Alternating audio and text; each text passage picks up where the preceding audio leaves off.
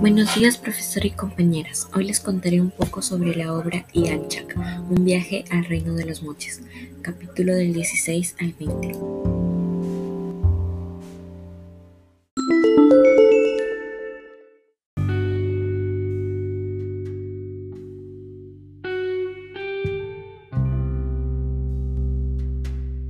En estos capítulos podemos ver cómo Mike lleva a José, Sam y Katy por un camino angosto. Cuando llegaron, Miquel anunció su llegada. Una señora con túnica blanca que le llegaba hasta las rodillas abrazó a Miquel muy fuerte. Al parecer no quería soltarlo. Todos miraban a los chicos por su forma de vestir, ya que no era normal para ellos.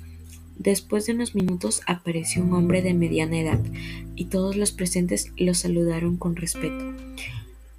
Él miró con curiosidad a los tres amigos y le formuló unas preguntas a Mickey.